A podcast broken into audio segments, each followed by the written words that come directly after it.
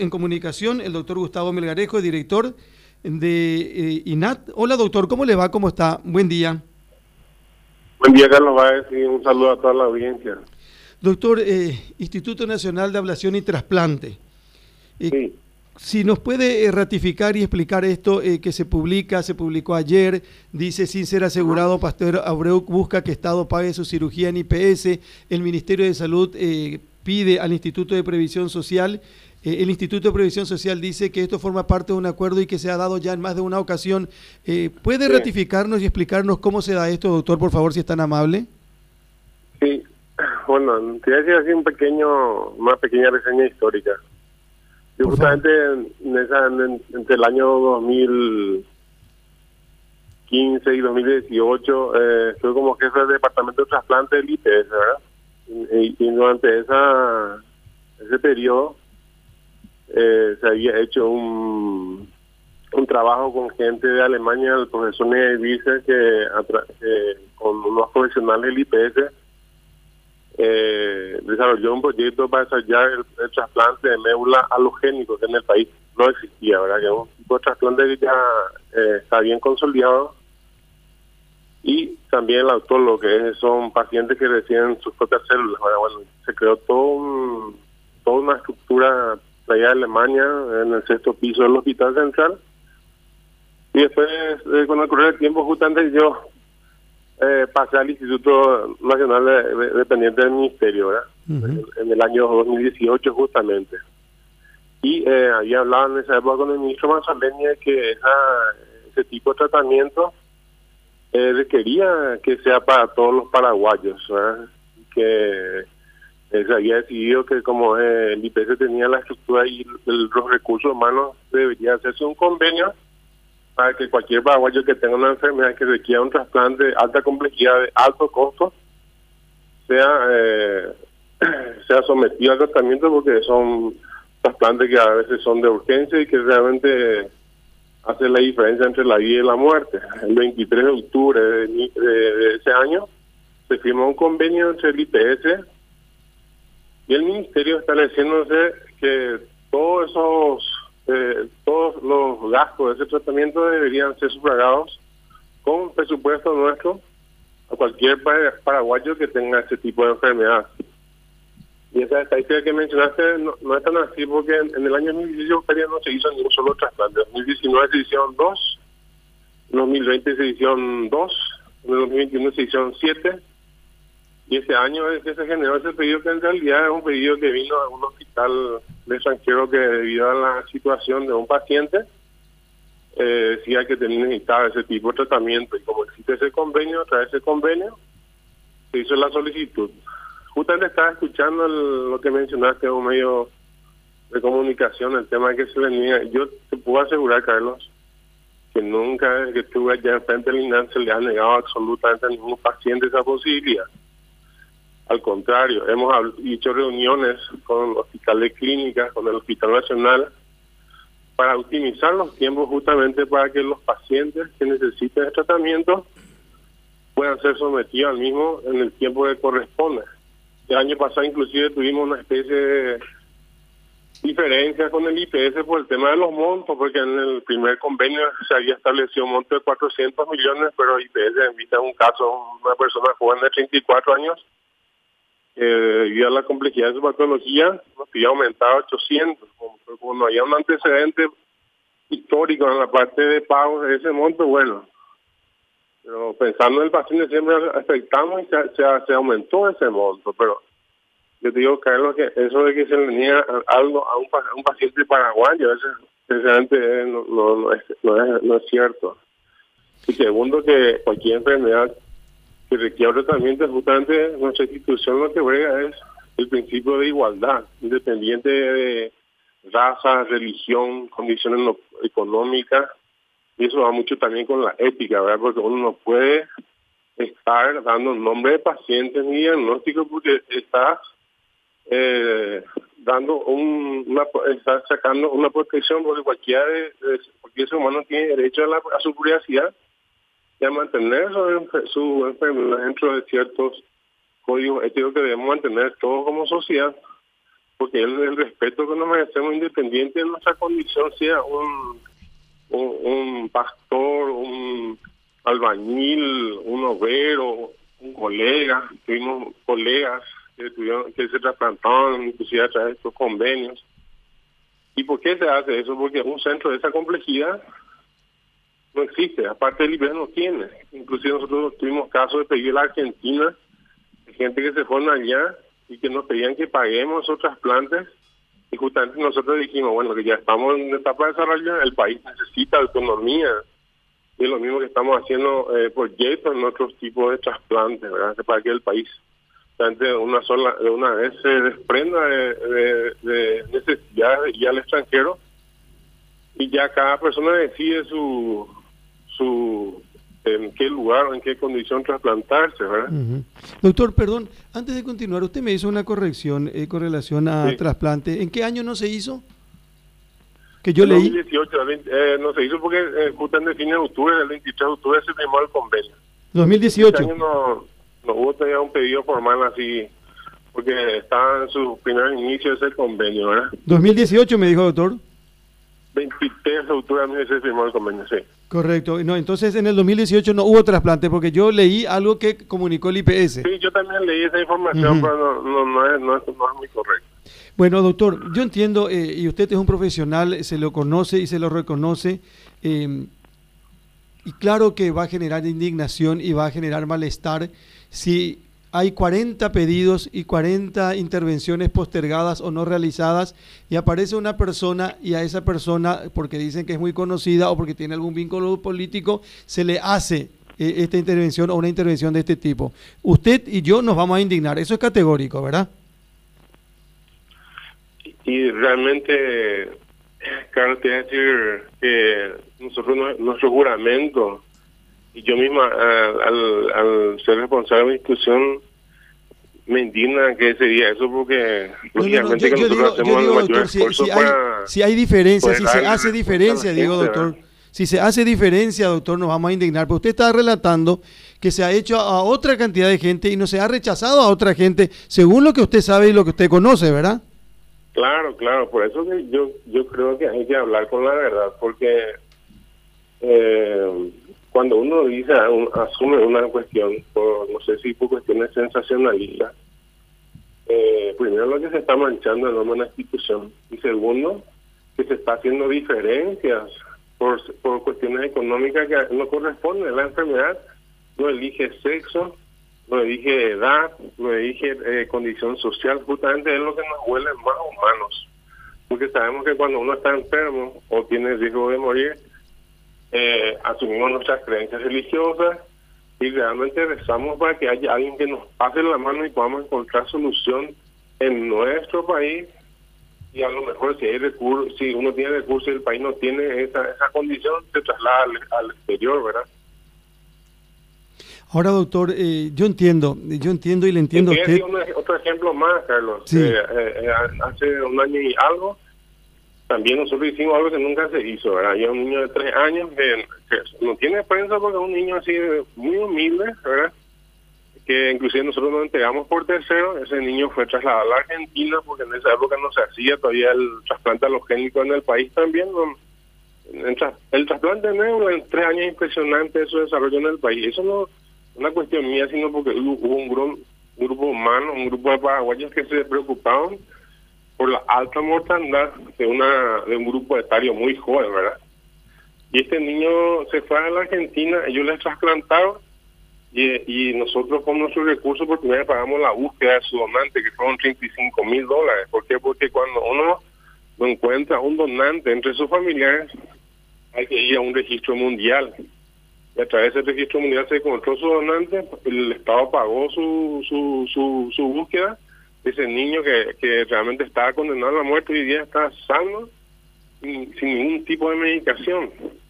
Yo te puedo contar muchísimos casos de que la verdad que no vale la pena hablar porque como digo, eso es una privacidad, nosotros no vamos a hacer publicidad por la salud de la gente. Claro, doctor, pero pero pero, si usted me permite, doctor, doctor me cosas que no corresponden, sobre todo que se le niega. Cuando a mí cuando me plantearon este caso, sí. sin conocer a la persona, ni siquiera dudé y voy a hacer lo mismo por vos, por Carlos, por quien, por quien sea, porque mi condición humana y, y el cargo que ejerzo lo hice para eso, ¿verdad? ayudarle a la gente. Doctor, el acuerdo y existe. además te digo, Carlos, Señor. nosotros tenemos con orgullo ahora un programa de trasplante de médula halogénico de niños de la Costañón. O sea que nunca hizo. ¿Y cómo se hizo? Porque se hizo un convenio también, pero con Italia, ¿verdad? Conozco. eso, ese hospital está generando algo que antes tenían que irse afuera. En el 2019 se creó el primer registro paraguayo de donantes de células, que nunca se tuvo. Tenemos 1.400 paraguayos inscritos. Ya se fueron dos células paraguayas al extranjero, a dos países europeos. Y hace poco celebramos así calladamente el hecho de que un paraguayo salió como donante de un niño nuestro, una enfermedad hematológica que va a recibir una célula de otro ciudadano y lo cual le va a salvar la vida. O sea que realmente lo que hicimos es mucho esfuerzo pe- es pensando en estas situaciones que a cualquiera le puede pasar. Eh, Doctor, Cualquiera. doctor, quiero, quiero que me permita lo siguiente. Primero, el acuerdo existe. Sí.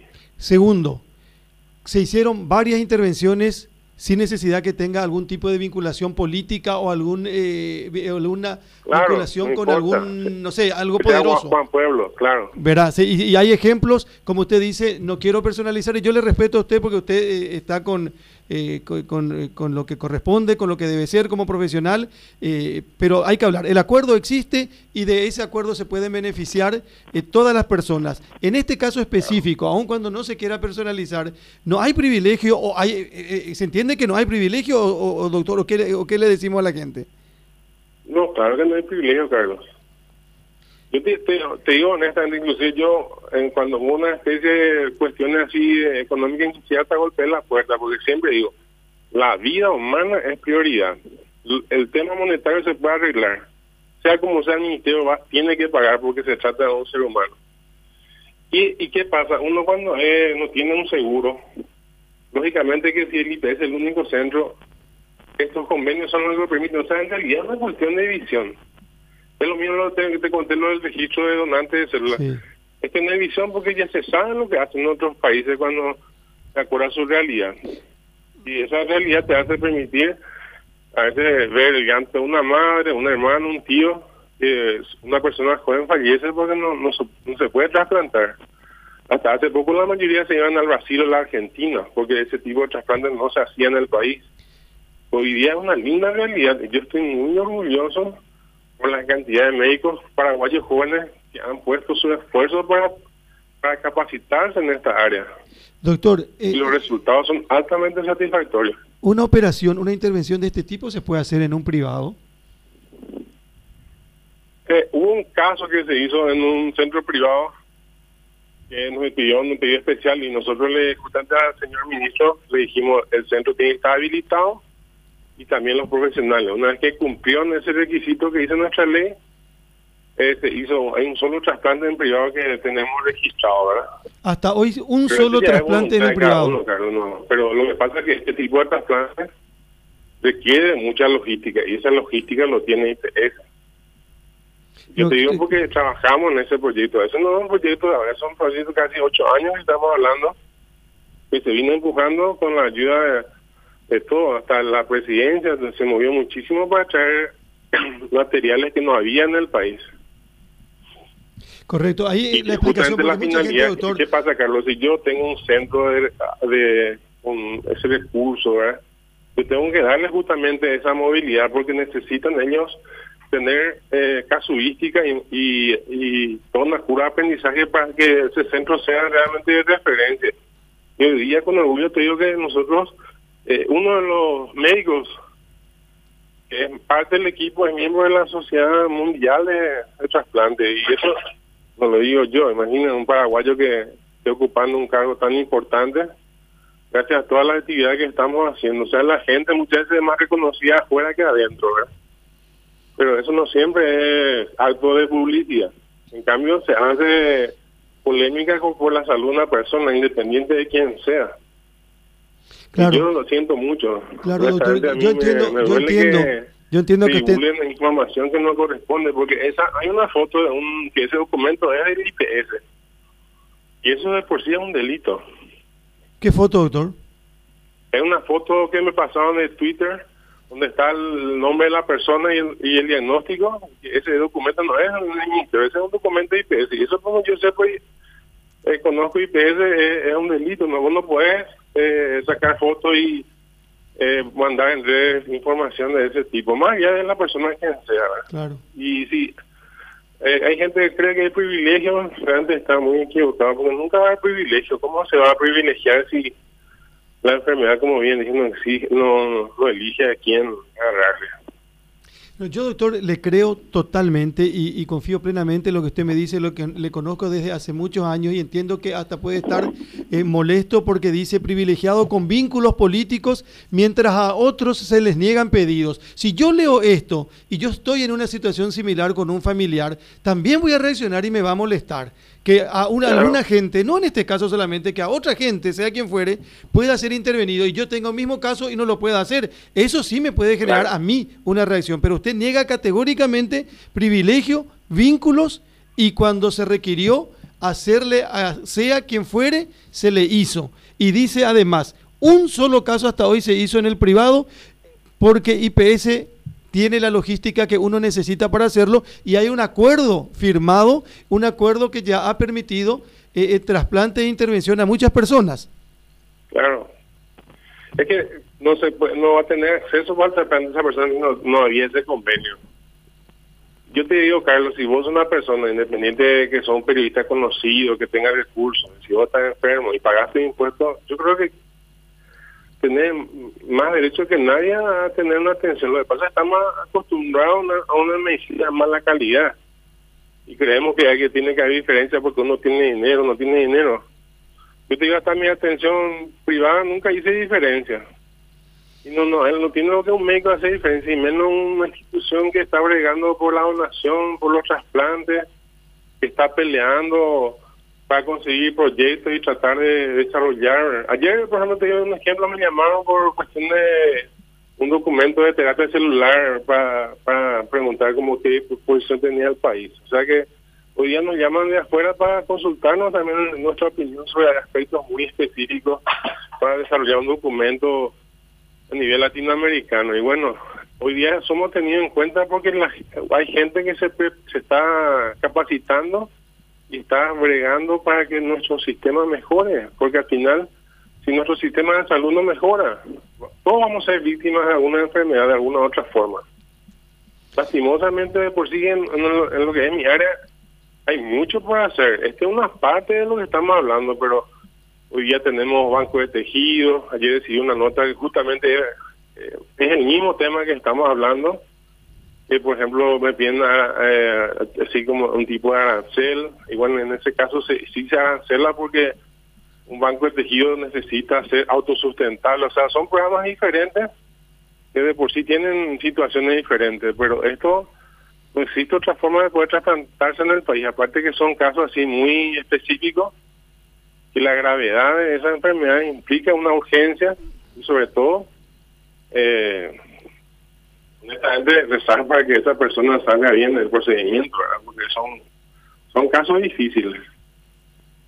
Doctor, Sobre eh, todo, lo que más conmueve son los casos pediátricos. A mí, sinceramente, me conmueve mucho cuando se trata de un niño, porque pienso en mi hijo, en alguien que yo quiero, y realmente uno se preocupa y trata de ayudar en la, en la mejor manera posible. Hoy día nosotros tenemos medicamentos que nunca tuvo el INAH, justamente pensando en este grupo de personas. Ayer, una, un, un papá justamente un colega retira medicamentos para clínicas para una chica joven que, que está con problemas también de ese tipo, de otra patología, y eso nosotros le, le, vivimos sin ningún tipo de problema. O sea que tratamos de crecer a medida que podemos y que nuestro presupuesto nos, nos permite, ¿verdad? También tenemos limitaciones, pues yo te puedo asegurar, Carlos, somos apenas 20 funcionarios y vos no sabes cómo hacemos de todo para cualquier caso que se presente para que no, no se pierda la oportunidad de hacer un tratamiento que corresponde.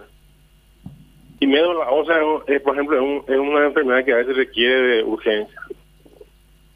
Sí, o sea que no, no se puede esperar. Lo mismo pasa con un, cuando un cardíaco se enferma así, se descompensa bruscamente, entra en lista y entra en emergencia. Tenemos también pacientes que están en condiciones graves que dependemos que aparezca un donante. O sea, yo te digo, son varias aristas, porque yo no me entienda que nunca vamos a hacer diferencia. Doctor, acá hay una cuestión. Eh, e, este, en este caso específico, ¿está próximo a hacerse el trasplante? Y va a depender de condiciones, las condiciones médicas y de todo lo que la información que lo, el equipo médico tenga para en realidad eh, se trata de un procedimiento que se llama booster, ¿verdad? Que es un trasplante, pero ya en otras condiciones. Pero es muy complejo. Muy complicado y complejo. Sí, sí, muy complejo porque la situación demanda esa complejidad. ¿Y el paciente ya está internado? Y yo siento vergüenza ajena, Carlos, por, por divulgar así, porque mm, realmente... Sí eh, eh, entiendo, doctor, pero voy a, voy, a ir voy, a ir al otro lado, entonces, doctor. Eh, lo que, personalizar el tema, porque el trasplante pues es la sociedad. entiendo. La sociedad la que tiene que solidarizarse con cada caso, independiente de quién sea. Bueno, pero quiero ir a esto y quiero cerrar con esto, doctor, y me estoy extendiendo posiblemente en la nota, no quiero llevar, eh, ocupar mucho su tiempo y tampoco quiero eh, que, la, gente se desconcentre.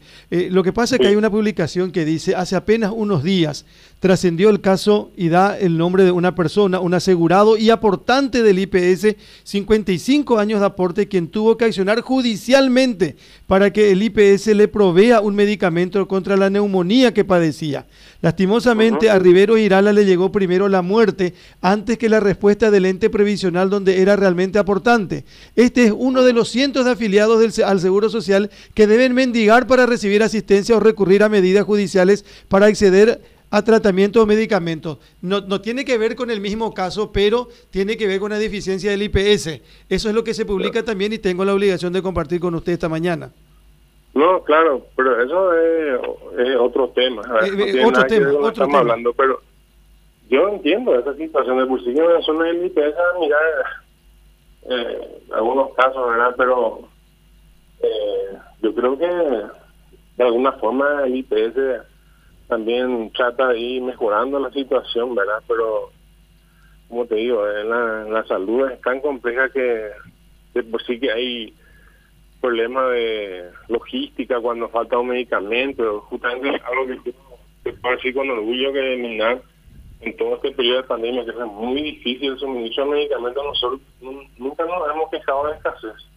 ¿Por qué? Porque hicimos hasta compras internacionales para que no, puede, no haya un problema de esto. Eso es gestión, ¿verdad? No, yo no, quiero hablar de cosas que no, no, no, soy, soy responsable, pero eh, la salud pública demanda mucha gestión, eh, muchos contactos, eh, hablar con gente de afuera inclusive, porque hay situaciones que inclusive hay que traer medicamentos de afuera porque acá no tenemos, No tenemos, o sea, no no hay en, el país, entonces son, es como el caso de, de, estas niños que tienen ese problema muscular.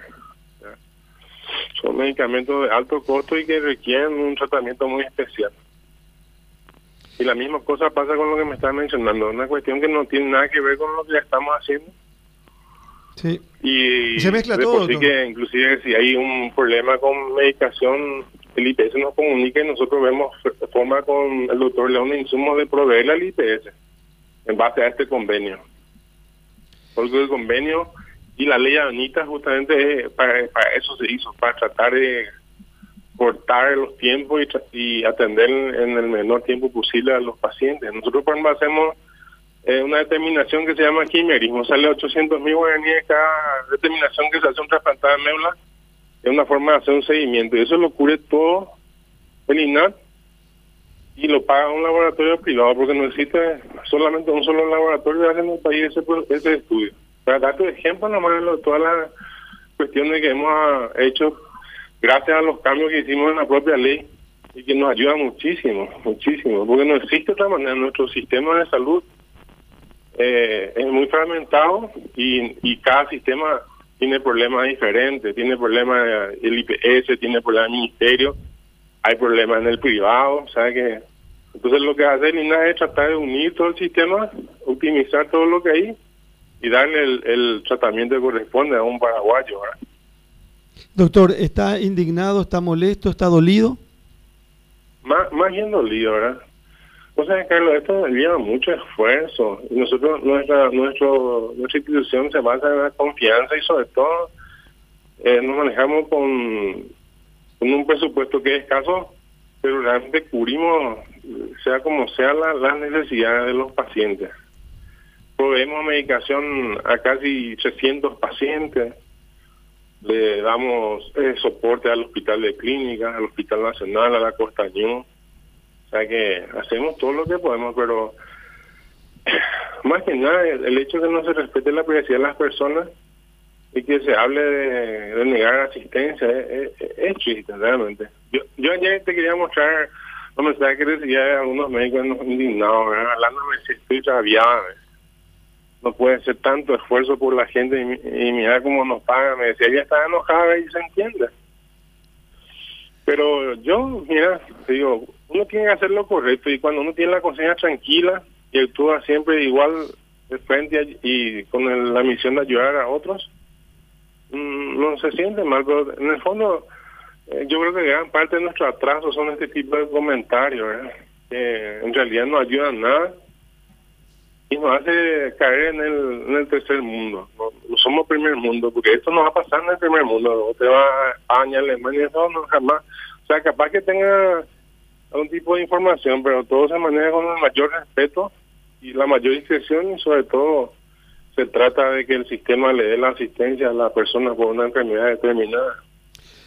Doctor Melgarejo, le agradezco mucho y voy a leer un solo mensaje que tiene que ver con usted. Dice, buen día Carlos, equipo. Quiero felicitar a mi amigo, colega y buen profesional científico, doctor Melgarejo, una gran persona muy respetable. Con esto cerramos, doctor. Agradecemos mucho la gentileza de compartir con Radio Primero de Marzo y Mega TV y dar estas explicaciones. Que tenga buen día. Buen día, Carlos. Un abrazo a todo tu equipo. Adiós, adiós. Hasta luego. El doctor Gustavo Melgarejo.